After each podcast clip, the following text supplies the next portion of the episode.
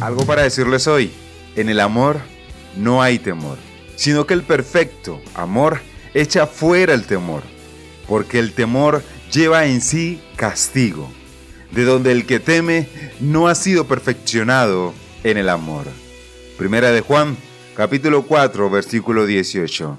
Y entre tantas cosas que decir, sí, tengo algo para decirles hoy. Efectos del fruto. Mis amados oyentes, bienvenidos a nuestro último capítulo de nuestro tema del mes, el fruto del Espíritu. Y hoy quiero hablarles de lo que causa en nuestras vidas el fruto del Espíritu Santo. Y para ir al grano rápidamente, mis amados oyentes, el fruto del Espíritu mejora tres áreas personales en nuestra vida. Primero, nuestra relación con Dios. Segundo, nuestra relación con el prójimo. Y tercero, nuestra relación con nosotros mismos. ¿Y cómo es eso posible? ¿O cómo funciona?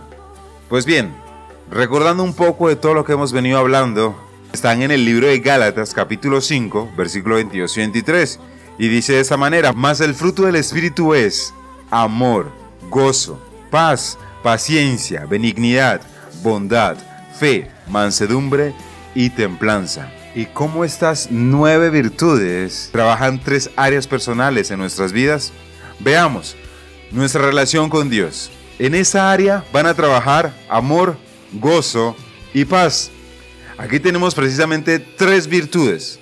El amor, que encabeza todas las virtudes, nos ayuda a establecer una perfecta comunión con nuestro Dios, ya que aleja de nosotros todo sentimiento de culpa y temor que nos pudiera alejar de Él. Por ello, Juan dice, que fue lo que leíamos al principio, en el amor no hay temor, sino que el perfecto amor echa fuera el temor, porque el temor lleva en sí castigo, de donde el que teme no ha sido perfeccionado en el amor.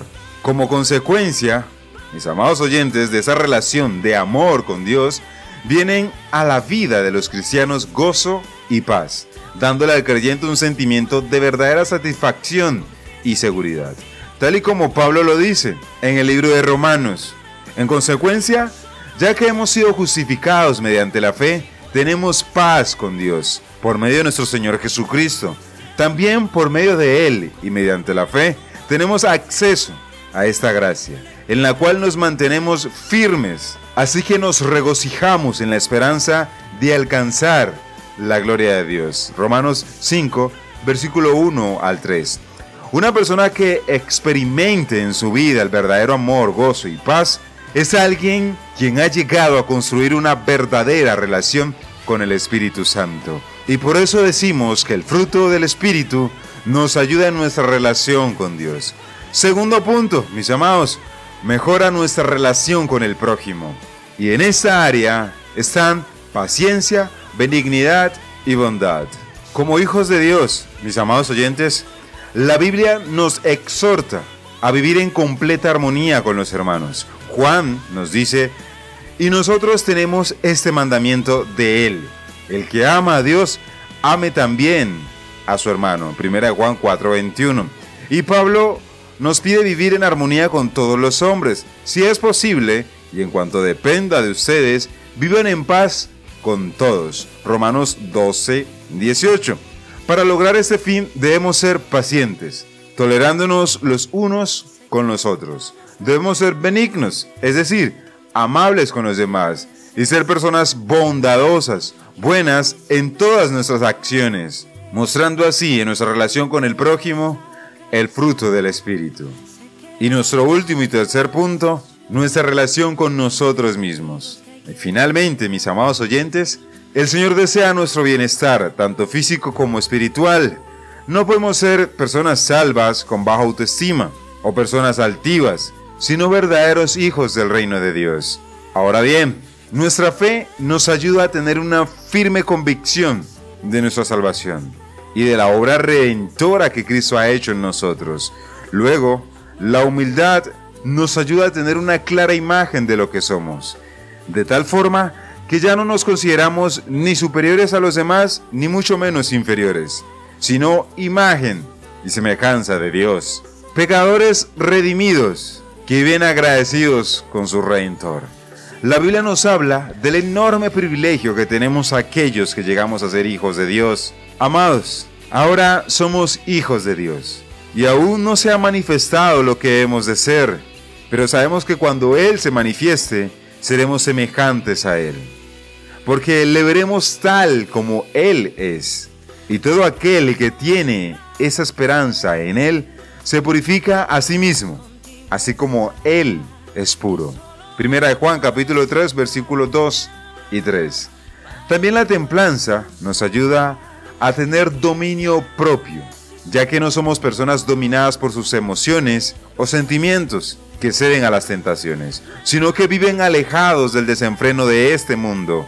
Así vemos cómo el fruto del Espíritu nos ayuda en nuestra relación con nosotros mismos, mis amados oyentes. Y en esta área trabajan la fe, mansedumbre y templanza. Y para ir concluyendo, mis amados oyentes, el fruto del Espíritu nos ayuda a producir todas aquellas virtudes que caracterizan al verdadero cristiano, ofreciendo así una vida agradable delante de Dios, mejorando de esa manera nuestra relación con Dios, nuestra relación con el prójimo y nuestra relación con nosotros mismos. Y es que cuando somos jóvenes, creemos amar, aunque muchas veces no tenemos paciencia, ni tampoco fe. Es por ello que al recibir el fruto que el Espíritu Santo nos otorga, lo primero que debemos aprender a hacer es sentir el amor a Dios, quien nos dará gozo y la paz a nuestras vidas. Al sentir paz, la paciencia vendrá y aprenderemos a ser benignos para perdonar a quienes nos ofenden. La bondad nos mostrará la fe con la que aprenderemos a ser mansos debido a la templanza del Espíritu. Mis amados, aquí concluyo este hermoso tema del fruto del Espíritu. Con la fe en Dios de que haya sido de bendición para cada uno de ustedes. Recuerda que si te perdiste alguno de los capítulos, puedes buscarlos en Spotify o Amazon Music como B. Jones o algo para decirles hoy. Y dicho esto, continuamos el próximo mes con un nuevo tema. Dios les bendiga en gran manera, mis amados. Soy B. Jones y esto fue algo para decirles hoy.